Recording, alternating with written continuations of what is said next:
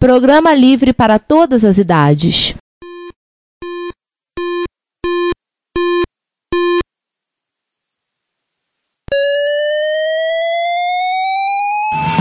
Spectrum 81, Dragon Vic and R1, Commodore 64, Amsterdam and Acorn Electron, cheaper BBC Micro.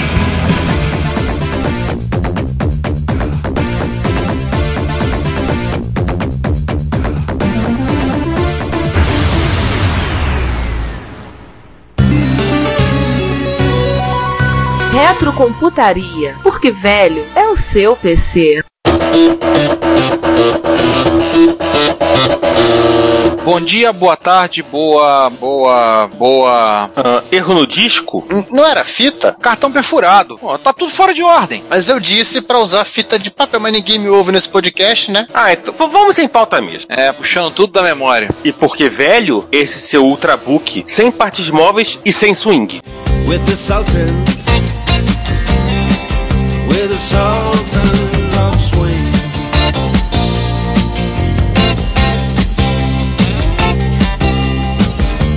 Bom dia, boa tarde, boa noite, bem-vindos a. Ricardo, que temporada é essa mesmo? Pô, sei lá, tem que fazer conta. Nona essa temporada. É, é nona? Nona, a gente começou em 2010, estamos em 2018. A primeira Olha. temporada foi em 2010. Então, é a nona temporada do Retrocomputaria e ainda não pulamos o tubarão? Não, quem gosta de pular tubarão é aquele outro cara, é aquele espanhol paraguai que a gente tem aí. Ah, O- sim. E aqui nesta mesa em formato de triângulo mesmo, né? De esquadro, eu, Giovanni Nunes e quem mais? Eu, Ricardo Pinheiro. E eu, César Cardoso. E pra começar a nossa nona temporada, assim, uma vertente histórica, né? Episódio 83, nós vamos resolver pegar um pouco de história, brincar um pouco de History Channel, brincar um pouco de documentário. Peraí, se fosse History Channel, tinha que falar de aliens. A gente pode falar de aliens também. Deve ter aliens em algum momento dessa. Então tá. É que assim, eu sou da época que o History Channel tinha documentários sérios. Não sei se agora ele, ele ainda é assim. Ah, não, piorou. Não. Ah, a vida que segue. Esse é o nosso episódio sobre dispositivos de armazenamento. Nossa, as pessoas vão chorar lágrimas de sangue, outras chorarão lágrimas de choque.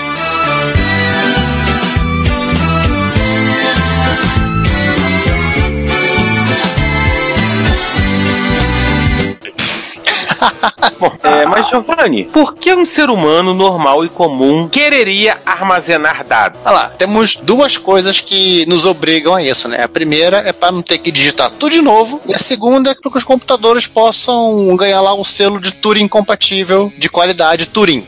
Já que é uma marca de Turing, ela necessita ter a capacidade de armazenar as informações que ela trabalha, nem que seja temporariamente. Sim. E a justificativa de não, porque não quer digitar tudo de novo é bem plausível. Imagine você, criança aí, garotinho juvenil, tendo que digitar o Windows toda vez que você liga o seu computador. Eles já não querem digitar nem o trabalho nem- entregar pra pessoas. Nem o login, né? Nem o login. Ah, não. Querem digitar login e senha. Cara, imagina digitar toda vez aqueles programas de 4 ou 5 páginas que apareciam na microsistemas. É, o, o pessoal do projeto Patinho Feio, lá o garoto Juca, ele comentou isso numa apresentação que ele fez na primeira CCCP, É. no, re- no agora remoto ano de 2016, ele se ele comenta que o, o Patinho Feio ele tinha um bootloader que era digitado na base da, da chavinha, né? O Iau. problema é que, é, o problema é que às vezes as pessoas, elas digitavam sem querer o programa em cima do bootloader, então o- a máquina parava de funcionar. Mas mais legal, teve um cara que pensou assim, pô, não precisa fazer um bootloader tão sofisticado, vamos fazer um mini bootloader, que é só para fazer o básico que a gente precisa e depois carrega da fita, para não ter que demorar tanto tempo. Até porque algum aluno vai botar um programa na área de memória que não deve. De novo. Não tinha proteção, né? É, os PDP também tinham esse mesmo conceito de chavinha para digitar o. É por isso, né? Cada vez que ligava o computador, ia lá chamar o cara e ficar brincando de setar chavinhas, apertar enter, setar chavinhas, apertar enter. E isso é meio frustrante a médio prazo. Eu acho que a gente deve- acho que é bom a gente determinar antes de tudo qual é a diferença que a gente chama de memória de trabalho e memória de armazenamento de massa, para a gente dar sequência. A memória de trabalho é o que a gente conhece hoje em dia exemplificando a memória RAM, e aí temos DRAM e SRAM, os registradores, memória cache e toda a memória de trabalho, caso que ela é altamente volátil e o conteúdo é alterado de forma fácil e rápida. O que a gente vai falar são dispositivos de armazenamento, né? Então, memória de armazenamento de massa, que é a memória com armazenamento é, em grande quantidade, em comparação a outros, de um custo por byte armazenado muito menor, uma velocidade menor em comparação às memórias de trabalho. Alguns chamam com memória primária e secundária também. Uhum. Então, há essa diferença. Nós vamos tratar das memórias de armazenamento de massa. Memória, como nós fizemos memória de trabalho, a gente vai falar talvez em outra ocasião, no futuro. Aguardem. Não confio muito na nossa memória, porque é bom lembrar, né? De em É. perto da praça parte, né? Vamos começar talvez o do primeiro dispositivo de armazenamento, ou por caso meio de armazenamento que a gente possa considerar, né? O papel. É a mídia de armazenamento de dados mais comum até hoje, talvez a mais empregada. Sim, desde a época dos escribas egípcios até a época do tiozinho que imprime o relatório que acabou de mandar pro chefe para guardar. ar- um meio de armazenamento que todo mundo conhece, usa, porque o papel, afinal de contas, é agnóstico, né? Ele pode receber qualquer coisa, qualquer formato, inclusive aquele monte de insanidades que os alunos escrevem enquanto os professores estão cuspindo conteúdo na cara deles. Gente, perdoem o Ricardo é que ele tá ainda se recuperando das férias escolares do quarto bimestre. O pior de tudo é saber que ainda não acabou, por conta do ano da minha escola, que só ter começado no meio de maio, eu não vou ter a terceira etapa inteira pela frente, aturar eles.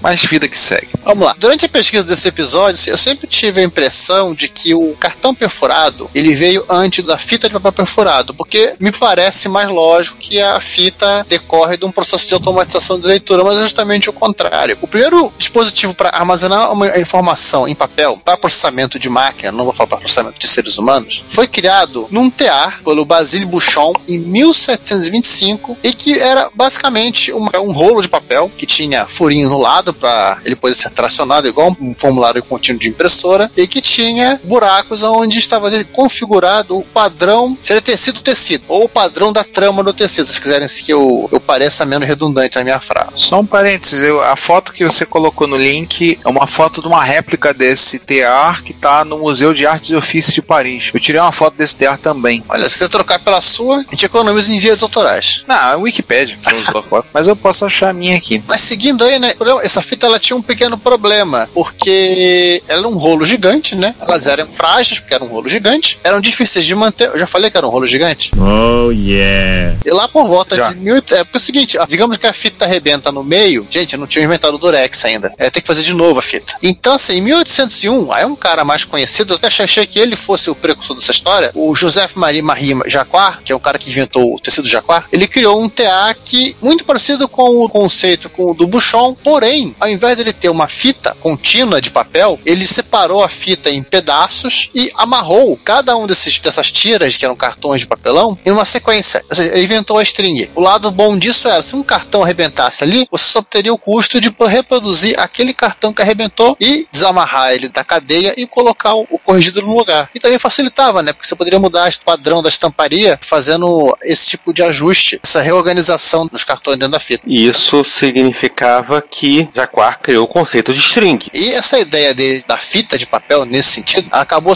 evoluindo né, no século XIX para as comunicações, telégrafo e outros precursores, e se desenvolveu nas telecomunicações como um todo. E, obviamente, foram parar um dia dentro dos computadores. É bom lembrar que você vê um podcast sobre papel perfurado, nós resumimos um pouco a história. Estamos falando de telex, teletipo, estamos falando dos mini computadores da Dell que recebiam rolinhos de fita de papel com os- o código para fazer bootstrap e outras coisas, e por aí vai. E claro, o, Bu- o Bitbucket, é uma coisa que eu não conhecia, também veio aparecer aqui na, nessa pesquisa. Não o Bitbucket, que é um repositório Git, tá, gente? É o Bitbucket, que era literalmente uma caixa que ficava embaixo da perfuradora de fita, para onde iam os pedacinhos de papel que eram furados pela máquina. Mas peraí, mas esse é um podcast sobre TEAR e sobre Telex e nos microcomputadores. Então, a gente citou isso, agora eu não tô lembrando direito em qual episódio. Eu acho que foi. É, não lembro. Tudo bem, não vou lembrar o episódio agora, exato. A gente citou isso que o próprio Alter ele não tinha um teclado, ele tinha chavinhas, porém você poderia comprar ou um aparelho de teletipo usado ou um leitor de fita de papel. Se você assistiu Pirata do Vale do Silício, você vai lembrar que as coisas que o que tá, tá- tá mostrado no filme que foi aconteceu de verdade, o pessoal da então Micro Traço Soft levou rolinhos de papel com o Basic do Altair para demonstrar na MITS. Era a mídia mais prática. Inclusive, o próprio Microsoft Basic, ou Altair Basic, depende de que lado da ação legal você tá, ele foi durante muito tempo vendido como um rolo de, fita de, papel perfurado. E claro, copiado também como um rolo de fita de papel perfurado. Tem uma situação interessante, o, Apple II ele não foi criado pensando-se em usar essa unidade. Em 77, os, os terminais já estavam estavam ra- suficientemente baratos para você dispensar o uso de um unidade de teletipo no computador. É, a primeira versão do Apple II, lá em 77, ele foi originalmente escrito em, em cartão perfurado, já vamos falar deles, foram transferidos, né, uma fita de papel em um mainframe da National Semiconductor, pelo cara que foi contratado para fazer o Apple II, e que foi, primeiras versões de, de bootstrapping, ele foi bootado literalmente por um leitor de fita de papel que o próprio Oz teve que construir para ligar no Apple II. E aí vem um ponto importante lembrar. Sim, durante muito tempo, e nós demos dois exemplos. Recente, a fita, até, né? 40 recente, anos. a fita de papel perfurado era a grande ferramenta que você usava para dar o bootstrap nas máquinas. Só entrou em desuso a partir do momento em que o preço da ROM caiu e o preço da Epron para gravar ROM também caiu. E que ficou muito mais em conta você ter uma um- Isso. no equipamento do que você ficar lá tendo que usar o, a sua simpática leitora. Você tem que ter uma leitora e uma, também uma perfuradora de fita de papel, né? Não um dispositivo que era único. É uma coisa ou outra. Isso significava muito mais espaço que você tinha que ocupar. Uhum. Eram grandes. Isso. Mas, peraí, falamos em fita, vamos falar em cartão perfurado. Se você quiser ajudar com o sustento financeiro desse podcast, você pode fazê-lo comprando o nosso material, que está à venda no Mercado Livre. O link está no site, no menu superior. Se você preferir fazer uma doação única via PayPal ou PagSeguro, contate. Dependendo do valor, nós vamos até você para te agradecer pessoalmente. E desde já, o nosso muito obrigado. É, vamos voltar um pouquinho. É, voltar lá de volta lá pro Jaguar, lá no século XIX, de, de novo, né? Agora mais pro finalzinho da primeira metade do século XIX. Seu cartão perfurado, você pode reparar que é um troço já antigo. A fita, se a fita é de 1725 e o cartão de 1800, isso significa que durante muito tempo pessoas foram olhando aqueles cartões e foram tendo ideias. Um cara que teve uma ideia muito interessante com relação a esse negócio de cartão perfurado foi um sujeito chamado Semen Korsakov, lá no Império Russo. Ele trabalhava, acho que no Ministério da Polícia, que era o termo do Ministério, local que ele trabalhava, da administração do governo russo, que ele teve uma brilhante ideia, tipo, "Oh, isso aqui é interessante, eu vou fazer, pegar cartõezinhos e vou registrar, tipo, altura, cor da pele, cor dos olhos, e vou armazenar isso e criar um sistema que eu permitisse que eu faça, possa fazer buscas. Então, ou seja, essa brincadeira foi a primeira mostra de utilização de um sistema, de um cartão perfurado para não só armazenar dados, né? A gente estava originalmente na- no armazenamento de dados dos teares, para armazenar o padrão do- da, da tecelagem, mas agora acrescentou uma coisa nova: é, é você poder armazenar o dado e também fazer pesquisa em cima desses dados. Ele desenvolveu equipamentos para isso. Literalmente, podemos assim dizer que ele inventou a tal da informática com K. Aí aquela Do brincadeira, né? falar, É, do russo informática, do francês informatique. Que Conceito de estratégia, em grego, estratégia, em latim, estratégia. E o principal, né? E que talvez seja um dos motivos pelo qual os, os, os norte-americanos não curtem muito usar o termo informática pra nada, né?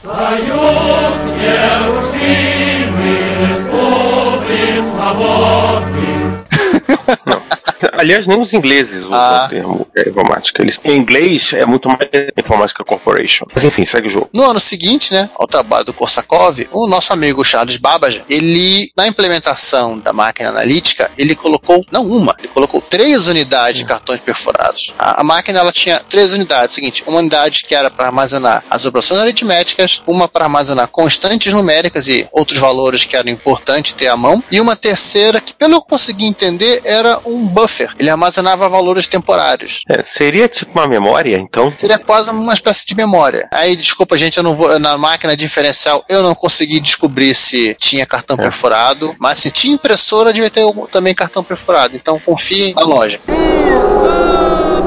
Sintam-se à vontade, quem conhecer mais da máquina analítica do Babbage pra corrigir a gente nos comentários. Mas enfim, alguns anos mais tarde. 1890, um cidadão- mais ou menos. É, um cidadão chamado Hermann Hollerith. Era um bigodão, Hollerith. Tinha um bigodão de hipster, inclusive, hein? Não, todo mundo da- do final do século XIX tinha bigodão hipster. Ah, ele tinha um farto bigodão hipster. Devia tomar, Quer tomar, uma, dizer, é bigodão.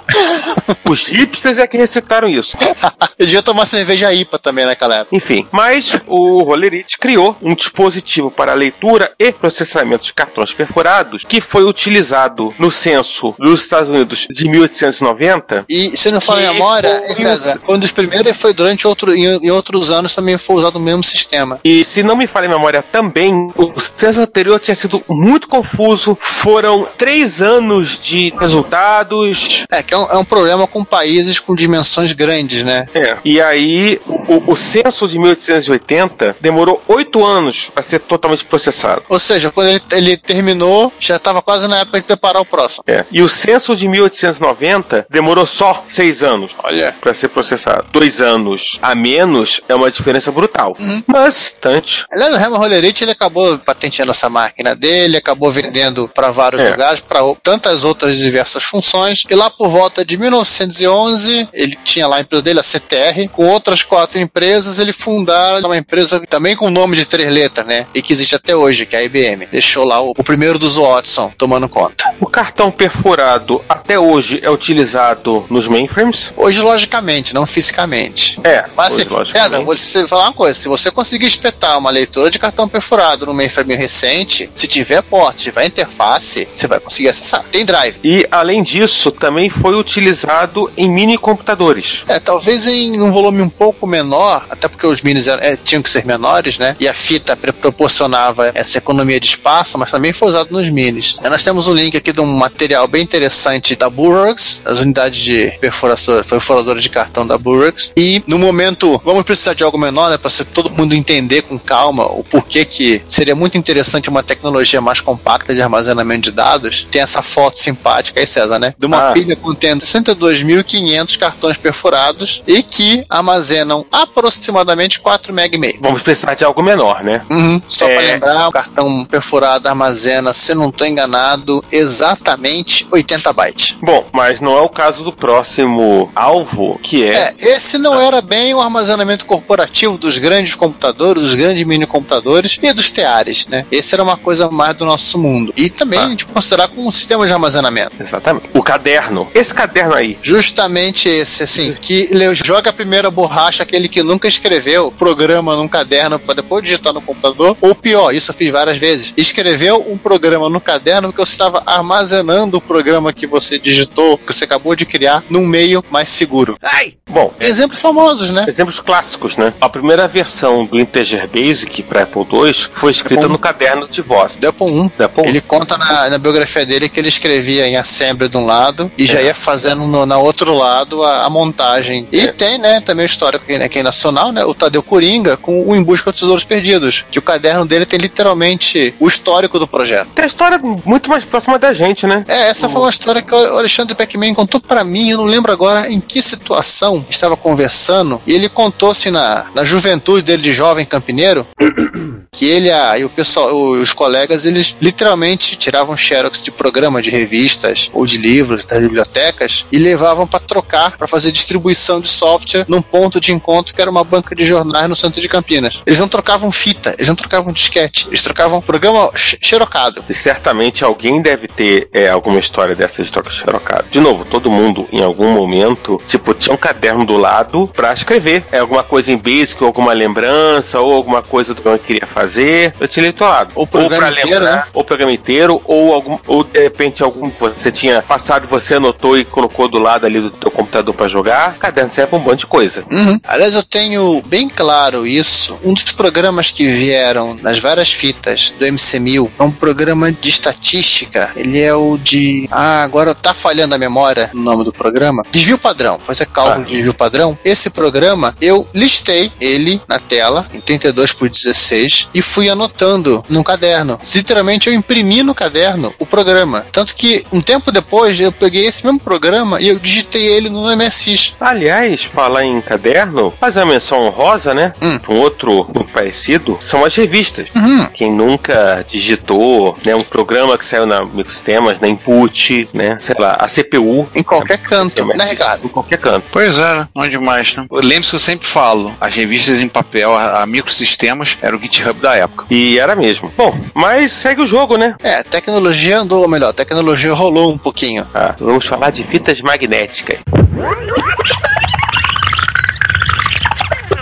Olha agora pessoas choram. Quer dizer, algumas pessoas vão chorar, outras pessoas vão jogar caco de vidro e, se de- e deitar no chão. Oh, Não, alguns choram de desespero, outros choram de alegria, né? É, a fita magnética, né? Aquela foi originalmente criada para gravação de som, óbvio, por um sujeitinho chamado Fritz Schirmer, lá em 1928. De nada. lá em ano de 1928, para gravação de som, né? E consistia de uma aplicação de uma camada de óxido de ferro para ser magnetizado e uma fita de papel. E assim, desde o seu lançamento, as fitas magnéticas elas foram utilizadas talvez por mais de 50 anos, dos mais variados formatos de cartucho, caixa, rolo, as mais diversas finalidades, né? Não só a gravação de áudio, áudio, vídeo, dados, ou qualquer outra coisa que você tivesse com vontade de gravar numa fita cassete. Alguns até fizeram chá. É, alguns fizeram chá com a fita e beberam, né? Uhum. Tem louco pra tudo nesse mundo. Bom, geral, fitas magnéticas, elas foram utilizadas em mainframes e em mini computadores. Cada um tinha a sua unidade específica para o armazenamento de grandes quantidades de dados. Uma das imagens icônicas e clássicas de computadores nos anos 70 e 80 eram mainframes executando alguma coisa com a fita magnética rodando. Meu Deus, eu tô num job, pegando cada um do, do e lendo o registro daquela fita e gravando em outro. É, Aliás, essas, essas unidades aí, essas de mainframe precisamente, também de É. mini computadores, ela- elas têm uma diferença gritante com relação às fitas que nós usamos dos nossos computadores pessoais. É o seguinte, o computador ele tinha capacidade de mandar a fita avançar, isso o nosso também fazer, né? Mas também voltar. Vocês falando de fita, eu só gostaria de lembrar a famosa frase do Andrew Tannenbaum, que é Nunca subestime a largura de banda de uma caminhonete cheia de fitas voando pela estrada abaixo. Era um trem? Ele, ele tem aumentado ó, o meio Não, não, era uma caminhonete e as fitas que ele fala, inclusive, eram as fitas de 9mm, que era aquela fitona que todo mundo viu, qualquer cena aparecendo no TV ou no cinema dos anos 60, 70 de computadores, aquelas unidades fitas girando pro lado pro outro. que elas É, com o tempo depois elas foram uma- se protegendo melhor em cartucho, né? A gente, a- Sim. O computador pessoal eles já foram direto pro, pra fita em cartucho. Sei de história de gente maluca que usou em computadores pessoais aquelas fitas de rolo mesmo, de gravadores profissionais, que o cara Não, tinha a mão.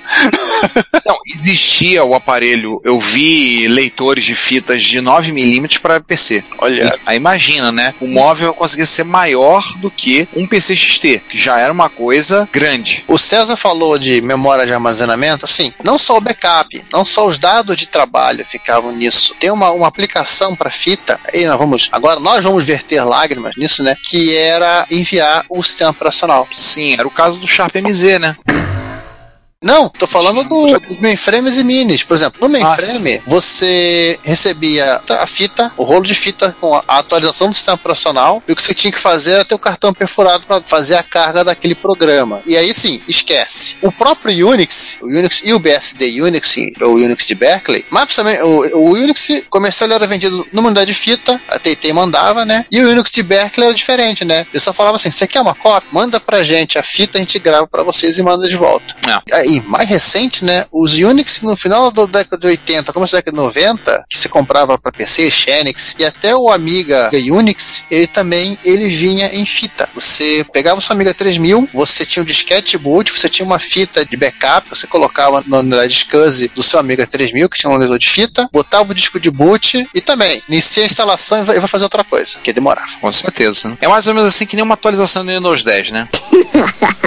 É, e nos mini computadores, né? Nos micro, né? Micros. No micro tem o caso do Sharp MZ, né? Que o bootstrap tava na fita. Mas aí, um detalhe, aí já estamos falando de fita cassete. Sim, aí já vamos pra fita cassete. Né? Fita cassete inventada pela Philips em 62 e que em 68 foi lançado no mercado e a partir daí dominou o mundo. No caso dos microcomputadores, no caso, por exemplo, o Sharp MZ, a fita era um bootstrap, ou seja, você ligou o computador, ele entrava no monitor e a partir dali você tinha que carregar o interpretador BASIC, igualzinho como era no Apple I. É, ou seja lá o que você quisesse. É, você puxava lá e carregava para memória. E assim, durante muito tempo, a fita ela foi o dispositivo de armazenamento padrão de microcomputadores. Sim. Em 75, a revista Byte, a revista Byte Raiz, né, organizou um evento, diversos fabricantes da época. Você chamou a MIT, chamou o pessoal da. lá da. Ah, esqueci. O, Da Insight? do- da- não, o Insight é um pouco depois. O pessoal do PT2, Pacific Technologies, falha a memória. E outros fabricantes, seguinte, ó, antes disso vir uma bagunça, vamos definir algumas coisas? Vamos. E eles definiram lá nesse evento que foi realizado na cidade de Kansas City, no Missouri, um padrão chamado Kansas City Standard. Uau. É, você põe um monte de dinheiro pra fazer um padrão, cara, eles vão pegar a primeira coisa que eles lerem. Pois é, né? Deu sorte que não era o pessoal da IBM, né? Senão seria o KCS. Isso. Bom, Cara, esse mas- padrão ele foi, César, ele era um padrão mais sofisticado. Alguns fabricantes aderiram a ele, outros não. E aí, pelo fato de ser um padrão de certa maneira sofisticado, Alguns diziam, ah, não vamos usar. dois exemplos clássicos. E como sempre, lembrando que onde haver um padrão, haverá alguém fazendo outro padrão. É o padrão do B. For Um deles é- it. É, um deles é o 78, a Tarbell Cassette Interface. Eles pegaram as ideias da Kansas City Standard e fizeram outra coisa. Mas aí o coitadinho do Lenig, ele tava sozinho, trancado num galpão, tendo que economizar componente, que foi a interface Bitbanger, que ele originalmente desenvolvida pro TRS-80 e posteriormente aplicada no TRS-80 Color. São é um exemplo, né? Que era uma interface em que, na verdade, o, o processador tinha que tomar conta da fita cassete. Ficou barato. Você economizou a quantidade de componentes para colocar, porque o resto se fazia por software. Legal, mas é, acrescentou uma coisa interessante. Essas portas de cassete, depois e até hoje, são utilizadas como portas seriais. E voltando um pouquinho no padrão Kansas City, é o seguinte, teve muito computadorzinho mainstream aí que andou usando o Kansas City, tá? Hoje nega, ah, tá aqui até o nome dos fabricantes. Pessoal da MIT, pessoal da PCM, Popular Electronics, Processor Technology foi, Sphere, a tal da HAL Communications Group, olha. Assim, quem usou, Aí quando usou no Atom, no BBC, no Electron, é, a Microbi usou, lá na Austrália. na Austrália, Sega C3000 usou, Isso aí, gente, a, a Sony usou os computadorzinhos da Cássio, o MSX usou, isso aí hoje ele posa dizer que não, não viveu essa vida aí, mas o MSX usou. É a tal da modulação PSK, permitia a velocidade boa da gravação e leitura dos MSX. Isso. Ou seja, você gravava em 1200 baldes, é, 2400 e 1200, em vez do 300, que era o padrão original. Era o padrão sofrível original. Ah, o Dick Smith Super 80 usou, diferente do TRS-80, né? Né? Né, Roland TR-707, para quem gosta de música, Cássio, o PT-50, o teclado. Olha, um teclado musical que você gravava fita cassete com programa. É. A BC80 é um computador da. Ah, o, o Tangerine Microtan, né? Por aí essas, vai. Essas coisas bizarras pré-Trindade 77. É. Mas o importante é que a gente tá aqui jogando o, o nome do MSX na lama, lembrando que ele usou um padrão, que é um padrão até antigo, né? Já, já, já era um padrão antigo. Uma das coisas da época, provavelmente justificava uma velocidade bem conservadora, era o fato de que, bom, a qualidade das fitas cassete era uma. Como é que o David Welch colocou no, no, no livro? É, ele cita parágrafo do próprio manual do TRS-80 no livro dele, no livro ele e a esposa escreveram, o Prime in the Pump, que ele fala assim, que o manual TRS-80 reflete a péssima qualidade da- das fitas, do processo de armazenamento em fita, para se dizer, né? E advertia, vários usuários fazem uma segunda ou uma terceira gravação na fita, só para ter certeza de que eles têm, têm uma boa gravação, que eles armazenaram perfeitamente os dados. E o manual ainda sugeria que você comprasse umas fitas que a Radio Shack vendia, que eram de de 10 minutos.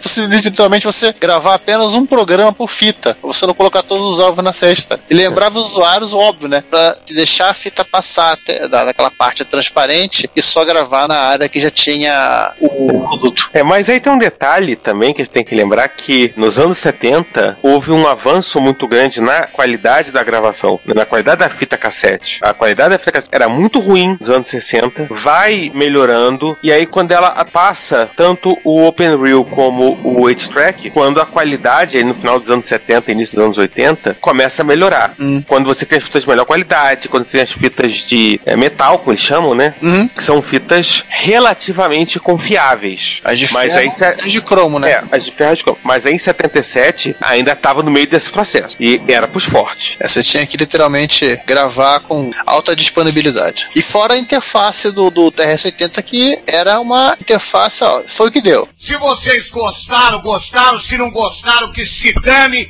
Não era nenhuma maravilha. Aliás, assim, voltando aí no ao nosso foco de microcomputador, né? Vamos falar da, obviamente, a, a unidade de fita magnética que foi utilizada por padrão neles, que é a fita cassete, o cassete comum. Em alguns modelos específicos, aquele mini cassete, que também foi usado em secretárias eletrônicas. Isso. Equipamentos de dado, gravação de Hum? voz, tal, gravação do- Mas era ligado de um cabo específico, famosas entradas EAR MIC, algumas vezes a REM. Que era para que o computador pudesse quebrar o galho e segurar o, a fita por alguns instantes. Alguns fabricantes endossaram um gravador oficial, né? Elas fabricaram, assim, no caso, encaixotaram um gravador cassete comum, o jeito com as cores e formato do computador que elas vendiam, como por exemplo o Datacorda da Gradiente e o Datacorda que outros fabricantes venderam também. Outros fabricantes resolveram fechar a porteira literalmente e criar um equipamento específico, por exemplo, o dataset da Commodore, que você tinha que comprar o, o gravador da Commodore ponto final. Você tinha todas as opções do mundo, era o dataset ou não era o dataset. O mesmo também valia para o Atari 8-bit. Ou pior, né, no caso do, dos Thompson franceses, o sistema de armazenamento que era completamente diferente. Em vez de ele gravar áudio, ele gravava literalmente os bits na fita. Hoje em dia, para você ler os dados de um tom, você tem que ter um conversor de sinal. Né? E por último, mesmo assim, não menos importante, né, os gravadores de cassete que foram internalizados logo no equipamento. A própria Commodore ela lançou essa ideia com o PET, mas isso foi seguido por diversos outros fabricantes em diversas outras linhas, em diversos países, em diversos períodos do tempo, não só CD7. A Amstrad ela usou isso no Sinclair, né, no, no, CPC e no Sinclair alguns anos depois. A Sharp usou já no começo no final da década de 70, começo da década de 80, na série MZ. Os Epson, aqueles Epson miudinhos, eles tinham aquele leitor de microcassete, que também era um computador portátil. Alguns modelos de MSX, como tem o modelo da Sony, se não falei agora, qual,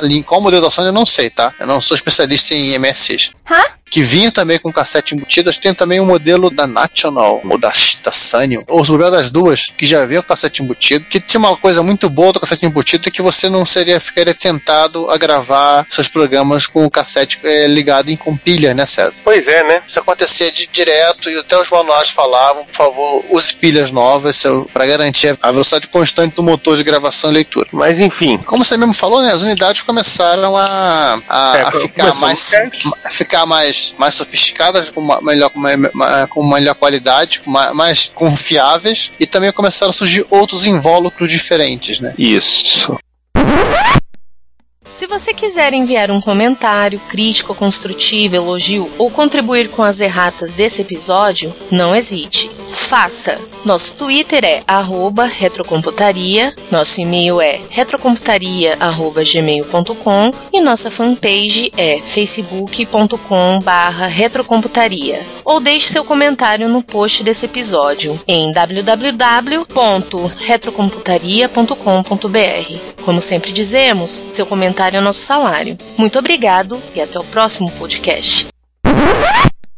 O mais famoso dele é o microdrive do ZX Spectrum. É, ele era pouquinho maior que um cartão SD, não a unidade, o microdrive. Ele consistia de uma, um rolo de fita sem fim, ou seja, a fita ela não tinha aqueles dois rolinhos, ela era um rolo que se emendava e que armazenava, eu não sabia disso, eu descobri recentemente agora, né, pela pauta, a bagatela de 85 KB de dados. Esses Spectrum e no QL, né. Assim, como era uma fita que ela era um pouco mais rápida que a fita cassete convencional, ela estava constantemente girando, você poderia fazer fazer coisas loucas, como por exemplo de pedir o diretório da fita. Que o computador começava a ler a fita e passava todos os cabeçalhos de, de arquivos gravados dentro dela. O que já era uma diferença, né, que era bem interessante. Uhum. Uma outra concorrência, obviamente, né? Onde sempre existe um padrão, alguém vai criar outro. O Alpha Drive era uma unidade de fita sem fim também. Era um pouco maior. É, o formato era um pouco maior e cabia até 128K. Ah, dá pra gravar um jogo já. Já conseguia né, gravar um jogo. A gente fez um post vamos é, relembrar. No mais que remoto, no... ano 2014, vamos botar esse link lá. Dos mesmos criadores do Alpha Drive, também teve o Quick Disk Drive, que era o Alpha Drive, que era o, a mesma unidade, só que vendida para outros computadores. Aí ela teve disponível para o Commodore 64, eu acho até que teve para o MSX, essas coisas bonitas. Parecia,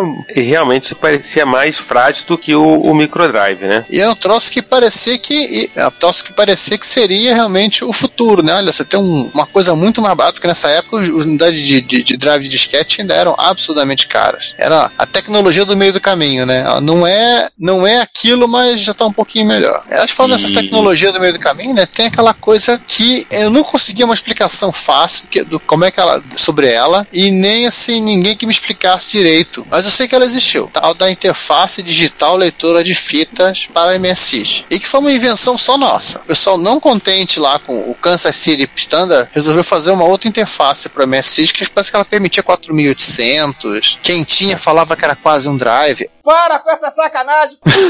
assim, carregadores rápidos de fita existiram para praticamente qualquer micro. Não foi uma exclusividade do MSX. Mas essa unidade era uma interface específica que vendia que só, que só, só existiu no Brasil. Não lembro agora fabrica, é, quem era o que fabricava. E esse carregador, já antecipando, né? Sempre se procurou uma maneira de acelerar Era da- carregamento. Era da Orion Soft. É. Só pra citar, ela foi Isso. fabricada pela Orion Soft. Ela é meio rara porque você tem pouquíssimas informações sobre ela, você não tem mais muita especulação hoje em dia. Aliás, se alguém está ouvindo e teve uma, quer contar, desmontou, quer contar aspectos relacionados a ela, nós aceita- estamos com, com, com prazer. O que eu lembro é o seguinte, eu lembro nessa época, um colega que ele tinha uma, ele vendeu quando ele comprou o drive no expert dele, e ele falou o seguinte, colocou a venda e já vendeu, assim, nem chegou a esfriar. Tamanha era o desespero das pessoas por, por tê-la. Estamos em 2018, né? E a fita cassete ainda continua sendo utilizada, óbvio. Essa é aquela coisa, né? Para alguns computadores clássicos, ela é a única opção que tem. Por exemplo, O MC1000 tem a interface que o Truco desenvolveu. Por exemplo, tem diversos outros computadores, seja o MC10, que também um fã desenvolveu uma interface de disco para poder utilizar, poder carregar, mas tecnicamente ele só tem fita cassete, MC10, Mattel Aquarius, tecnicamente o MC1000, mas precisa dele ter uma interface. 1681,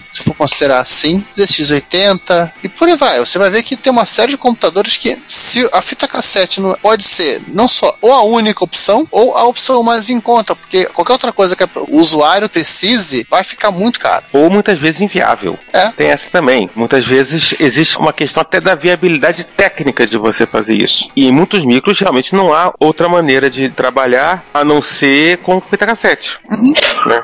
O custo que você vai ter de ter que criar a sua própria interface, o seu próprio padrão, não compensa. Você está processando uma biblioteca. Essas coisas todas. E aí você tem que encontrar maneiras de acelerar. Você vai encontrar como? Por exemplo, com carregadores rápidos. Sim, o Cargandolete. Isso. Cargandolete é do Spectrum. É um software desenvolvido por espanhol, óbvio, pelo próprio nome, pela própria piada. Mas existem outros carregadores rápidos para Amstrad CPC. Eu acho que até a MSX tem um carregador rápido. Andaram se desenvolvendo. Porque assim, né, César, você citou lá que a fita cassete é- é- ainda era um meio de armazenamento um pouco confiável. Então, infelizmente, o computador ele tinha que gravar, aí gravava de novo, checava e ficava esperando. Uma vez eu estava ouvindo um podcast para que o cara falava que o sujeito estava contando sobre o- um carregador rápido, acho que o próprio carregando leite, ele falava que assim, aquilo que o computador mais faz quando está carregando um software de fita cassete é esperar. Porque ele não tem opção, ele tem que ficar na velocidade da fita cassete para isso. E o que, que são esses carregadores rápidos? O sujeito, o programador, ele sabe que você pode gravar digitalmente o áudio digital, né, da fita para ser reproduzido por um tocador de música ou por um outro computador. Essa gravação tem alta qualidade. Então, assim, ele, literalmente, ele, em vez de ler a 1200, 600 pp, 300 ps, ele vai embora. Ele aproveita que o meio é confiável para ler em alta velocidade. Tem, eu tô até fazer piadas. Você tem uma brincadeira no tem esse vídeo no YouTube, se souber usar o Google, você consegue achar que é um cara mostrando um ZX Spectrum carregando um programa de fita cassete e tocando música ao mesmo tempo. Não. E em muitos casos, o próprio pessoal de Saint Loader de jogo aproveitava isso. Uhum. Aproveitava isso a favor. No sentido de que o cara ficava carregando, enquanto estava carregando, ele fazia outra coisa, tocava música, rodava alguma animação, uma, uma coisinha, coisinha, passando aquelas coisas todas. É, eu acho que é da, da própria Ngesoft aqui no Brasil que o sujeito tinha um carregador proprietário para fazer a carga dos jogos que fazia umas brincadeiras desse tipo. E ainda nessa evolução da fita, né, tem aquela brincadeira que é o tapuino. É, o Tapuino é só para Commodore 64. Tapuino te- também tem um outro cara que é, pra, é genérico, agora eu não lembro o nome. Você tem formatos de, de fita assim. Hoje em dia você não, não tem a- só a fita armazenada em Wave ou MP3 crianças. Você tem ela em formato digital, tipo formato TAP, formato PZX do Spectrum. A Amstrad também tem um formato tipo. MSX também, acho que é o formato CAS, né, MSX. É um formato que tem como gravar como áudio. Né? E você pode armazenar, eles são bem menores. E você tem tocadores que são baseados em Arduino ou não, em que você pode selecionar no menu, ah, eu quero esse jogo aqui, apertar, digamos, play e download no seu computador e esse equipamento ele converte para áudio. Então você consegue fazer uma carga do seu software, do seu jogo via ele. Por falar em fazer carga via, para quem tem Apple II, o Apple II+, Apple IIe, tem o César, Apple Game Server Online, Verdade, que é quem, tem, muito quem tem Apple II de verdade não compatível, como é o 2C e o GS, que não tem porta de cassete. Isso, né? Quem tem Apple II de verdade, né? Pode usar o Apple Game Server Online, vamos colocar o, o link aí nos notes, para carregar jogos da fita cassete, com muitas aspas, carregar da É. internet. Você pega o seu notebook, o seu computador velho, né? Você espeta o seu computador velho no seu Apple II, você escreve load nele, aperta Enter, você vai no Apple II Game Server Online, escolhe o jogo que você quer, ah, eu quero jogar este cara. Você clica e aguarda o, o software ser carregado. Pronto. Ele, se não for memória, ele tem um sistema de carga rápida para agilizar, pra você não gastar pulso.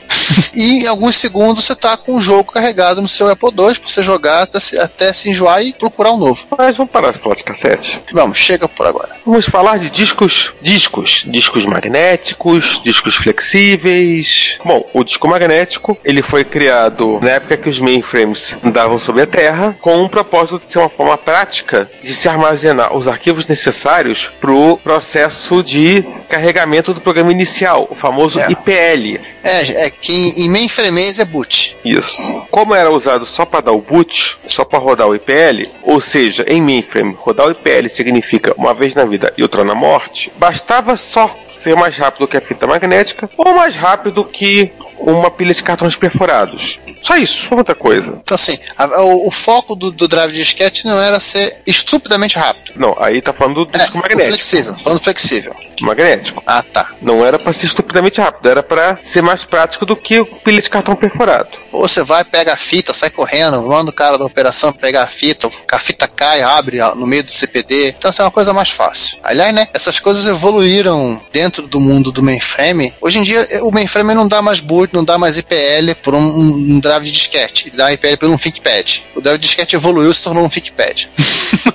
Mas assim, eu separei uma fita do meu acervo particular aí, que é uma unidade 3274, 22L, que é do meio da década de 90, se eu não estou enganado. Ela vinha com duas unidades, porque vai que uma dá defeito, duas unidades de 5 1 quarto de 2.4 mega. Olha o sonho pra quem usava disquete 5 1 quarto no MSX. Pois é, né? A gente começou a falar de IBM lá em cima, começou a falar de mainframe no meio desse episódio, vamos voltar pra ela, né? Pois é, agora tá na hora de falar que mais IBM. Belo dia de 55, um engenheiro chamado Alan Shugart foi trabalhar lá. Alan Shugart participou do desenvolvimento do IBM 305 Hamac. Aí, Ricardo, tá vendo? O IBM também, também tinha só três letras e três números. Ah, a gente conseguiu usar letras também, né? É, Também. O primeiro computador disponível comercialmente com unidade de disco magnético com memória de massa. E também o acionador de discos flexíveis. Sim, o senhor Alan Sugar foi o inventor do drive de disquete. Em 69, ele vai para Memorex, onde ele desenvolve unidades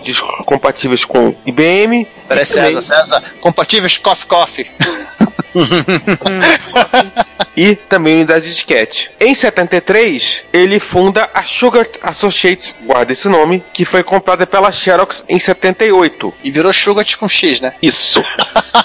Em, Virou 70, em 79, ele funda a Sugar Technologies, que logo depois é rebatizada de Seagate. Já ouviram falar na Seagate? Então, tá. Continua tudo ST, mas tudo bem. É, mais fácil, né? Não, agora é o seguinte, hein, César e Ricardo, agora aquele. Agora tá Agora, chegando, agora né? aquele garotinho juvenil descobriu por que, que todos os HD da Seagate começam com ST. É, Sugar Technologies. Agora, por que mudou pra Seagate? Isso não há explicação clara, né? Por que virou de Sugar Technologies pra Seagate? Ah, no mínimo ele- é pra abrir o capital, ele. Não, é, se eu não me falha a memória, eu acho que a Xerox mandou uma cartinha dizendo que era muito próximo do nome né, da Associate. Sugar Associate. Hum, Ou seja, muda esse nome aí. Aí eles cataram a coisa mais fácil e botaram o Portal do Mar, né? É, Seagate. não pode ser Sugart, vai ser Shigate. Meu Deus do céu, o carioquismo tá falando forte, hein? O sotaque carioca tá falando forte.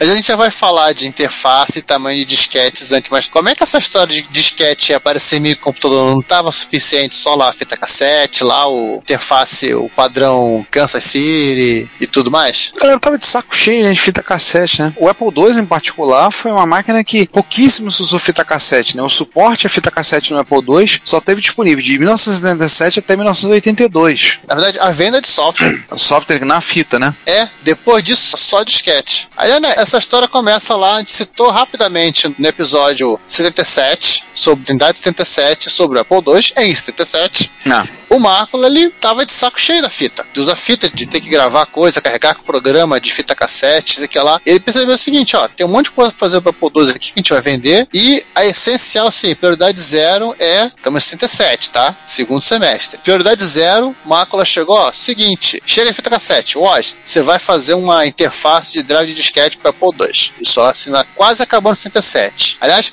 vai apresentar na Serra de Janeiro. Você faz pra onde? Pra ontem. É o famoso te vira. Fez aquela interface que é o supra-sumo da, da interface enxuta, né? Eu acho que ele foi vendo assim, isso aqui eu não entendo pra que serve, tira. Não entendo pra que serve, tira. Por aí vai. Ou seja, não foi só o Bill Hudge que teve um final de ano de bosta por conta do chefe na época do Commodore 28.